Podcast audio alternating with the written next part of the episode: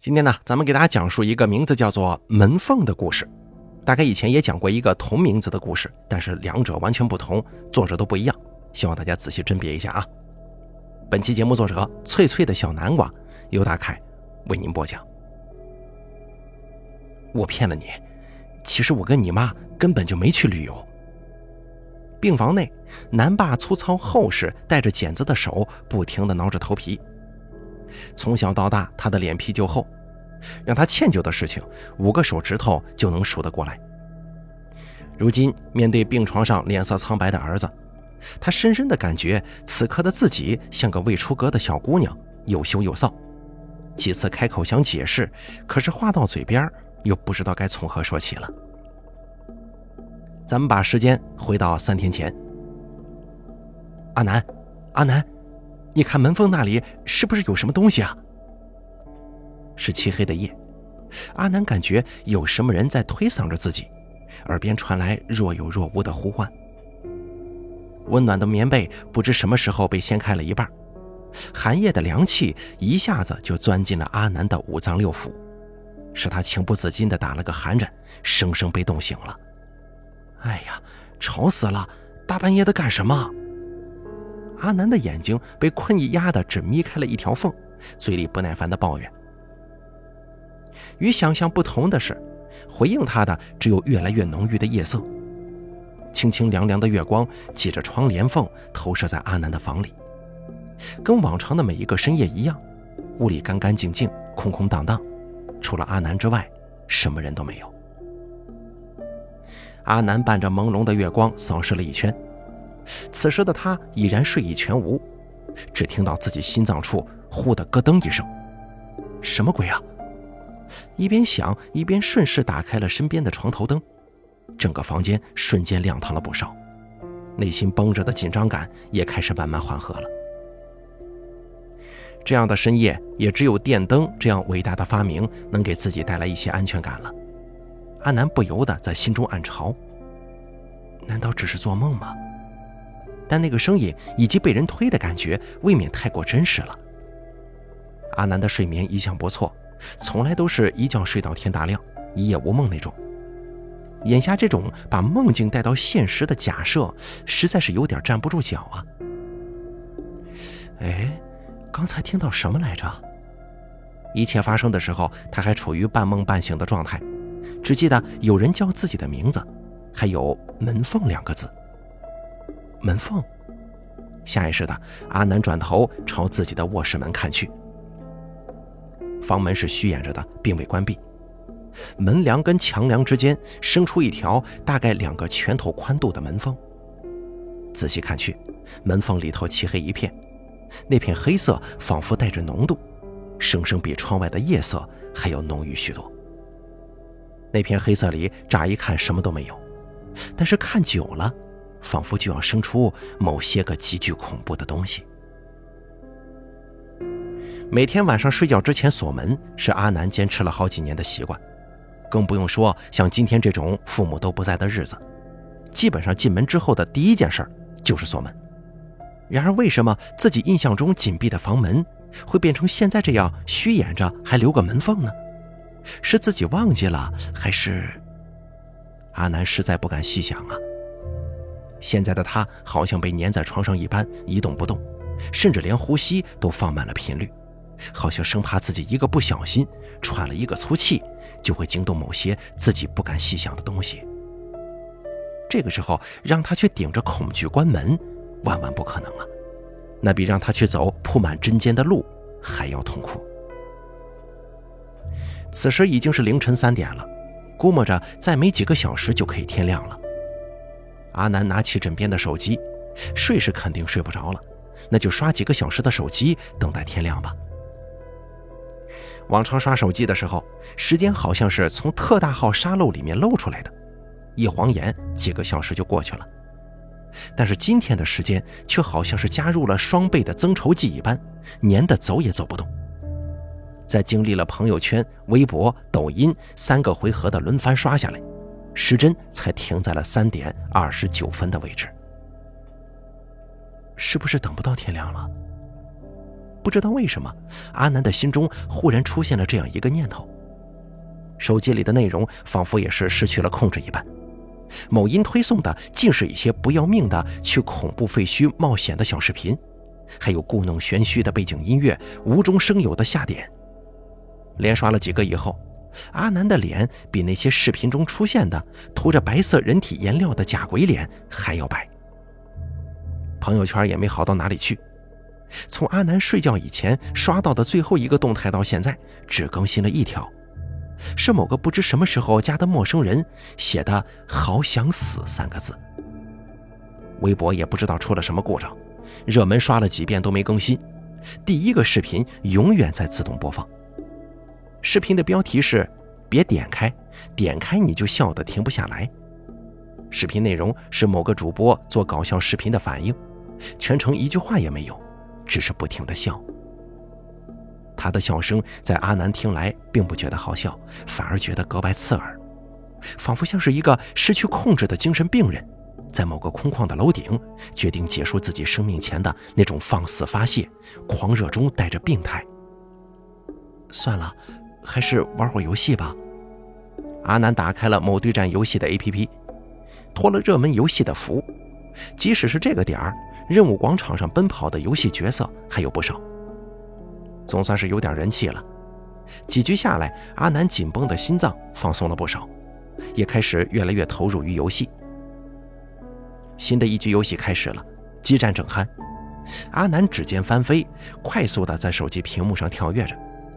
游戏角色的大砍刀正要给对手致命一击的时候，手机却卡住了。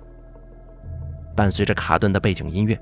使着绝招飞在半空中的游戏角色开始虚跳，手中的大砍刀欲砍未下，只是小幅度并快速的晃着，像是被小孩子抢走的提线木偶，在空中被胡乱挥舞出荒诞的节奏。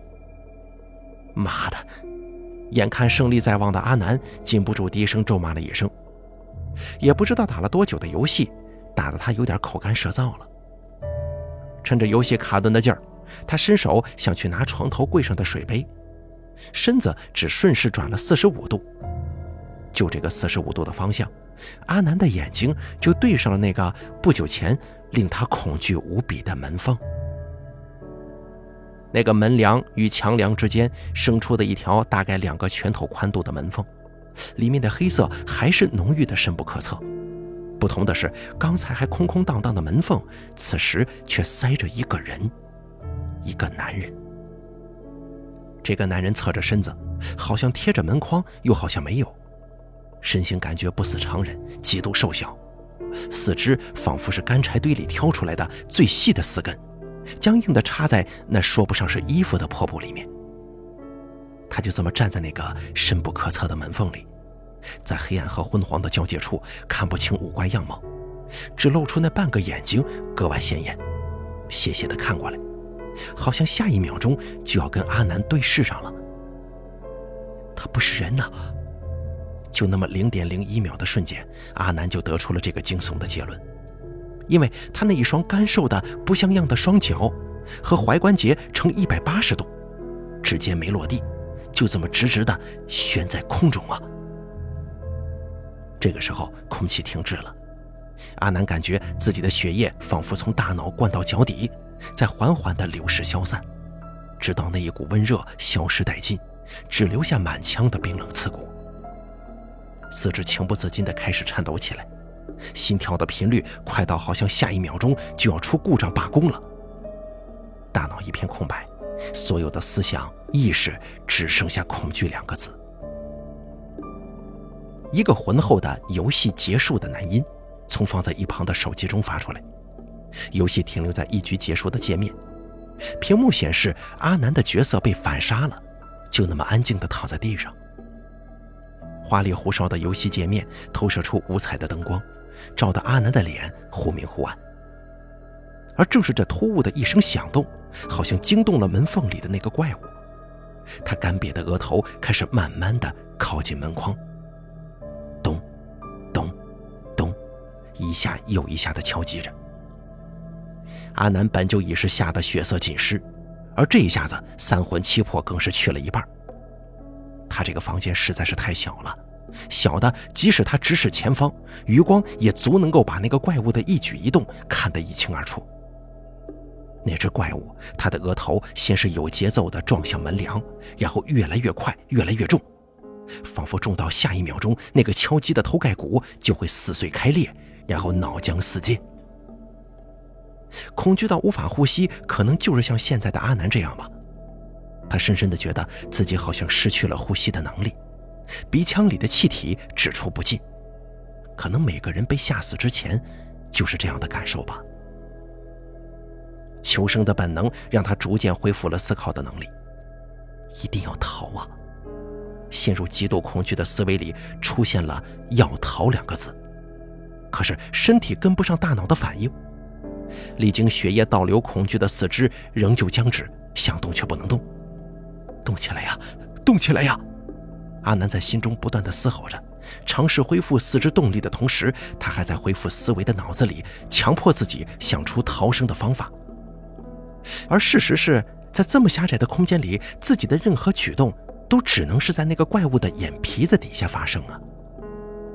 如果他跟所有恐怖片里的鬼一样，都是有个吓人的过程，然后目的是杀人，那么即使我有通天的本事，肯定也是逃不掉的。反正最坏的结果就是一死，那么只能赌一赌了。通过这么一番思索，阿南感觉自己瞬间清醒了很多。他用几秒钟的时间定下了一个简单的逃亡计划：先用手机吸引他的注意，然后用最快的速度从窗户逃生。因为阿南的家在一楼，他的床刚好靠着一扇窗户，所以这个优势也增加了他顺利逃生的几率。也只能这样了。阿南动了动手指，确定自己可以正常活动以后，他的手以常人不易察觉的非常缓慢的速度。前进，伸向了手机，同时用余光观察着门缝怪物的一举一动。拿到手机了，在进行下一步行动之前，阿南再次转动眼珠向右，朝门缝方向看去。那怪物斜斜的眼睛，不知什么时候已经完全看了过来，刚好对上了阿南的视线。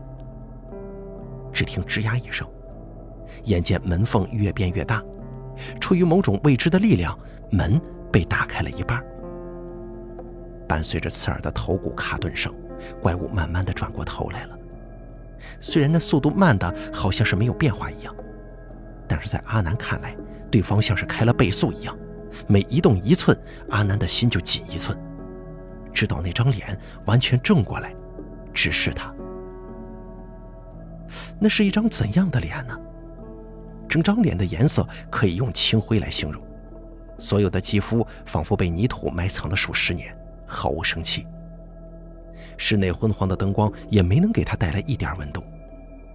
他整个脑门出奇的大，因为经过激烈的撞击，已经凹出了一个大坑，正从坑里面不断的流出似绿非绿的浓稠液体。双眼凸得吓人，仿佛下一秒钟就要从眼眶里崩射出来。此时阿南的情绪已经无法形容了。正当他感觉自己下一秒钟就要晕厥过去的时候，怪物张开了那张脸上最不起眼的五官，也就是嘴巴，用一种随身听快要没电的声音悠悠地说着：“生日快乐。”可惜吓到极致的阿南并没有听到这句话。怪物说话的同时，他已经晕过去了。我就说了，不要搞这种奇奇怪怪的惊喜。阿南哪里经得起这么吓唬呀？喂，你你别马后炮啊！当初我要这么弄的时候，你可是兴奋的不得了啊！病房内，男爸男妈吵的是不可开交，互不相让。这两位啊，是这个街道远近闻名的老顽童，一把年纪了，还经常跟年轻人一样瞎折腾，隔三差五的来一场背包旅行，脑子里的想法也奇奇怪怪的，做出的荒诞事情不胜枚举。按照阿南奶奶的说法是，不像话呀，真是不像话，迟早搞出事情来。这不，把自己读大学的儿子吓进了医院，气得阿南住院三天里一句话也没跟这两个祖宗说。出院以后，阿南家里的门槛差点被踏破呀，许久不见的三姑六婆都上门了，不管老的少的，面对阿南的父母都是好一顿批斗。俩祖宗经过这一回，百年难得一见的深刻意识到自己的错误了。批斗期间屁话也不敢放，双双保证以后再也不会这样瞎搞了。转眼之间一年过去了，在这一年里，二老的确如同保证的那般，没再弄出什么幺蛾子，老老实实的做回了正常的中年人。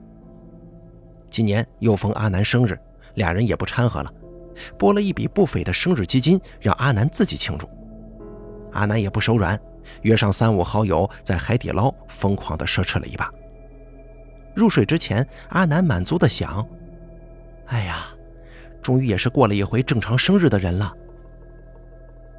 而那天晚上，天空的颜色似抹不开的浓墨一般，又重又厚。月亮不知什么时候睁开了重云的环绕，轻飘飘地挂在天上。洋洋洒洒的月光落下来，透过阿南家客厅的落地窗，温温柔柔的铺满了整个地板。咚，咚，咚，一下又一下的，这混沌有节奏的敲击声打破了这个本是温柔的夜。老公，那是什么声音呢？南妈被睡意糊的睁不开眼睛。只是用手推搡了几下睡在身边的南爸，南爸顺手打开了一边的床头灯，模糊的眼睛直视过去。只见房门是虚掩着的，并未关闭，门梁跟墙梁之间生出一条大概只有两个拳头宽度的门缝，而就在这个门缝中，黑暗处站着一个人。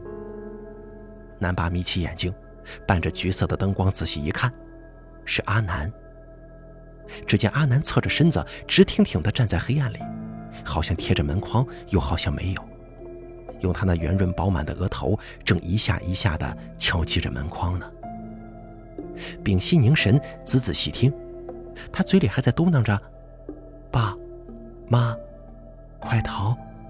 门缝里有东西。”就这么一下又一下，机械的，并无生气地重复着。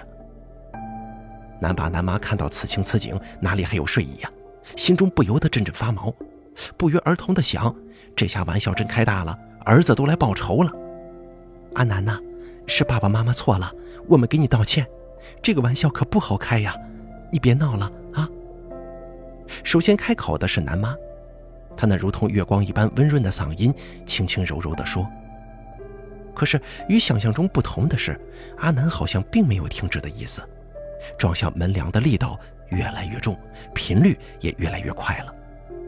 直到门梁处被印染上了几抹鲜红，他们这才意识到事情的严重性，拼了命的想去阻拦。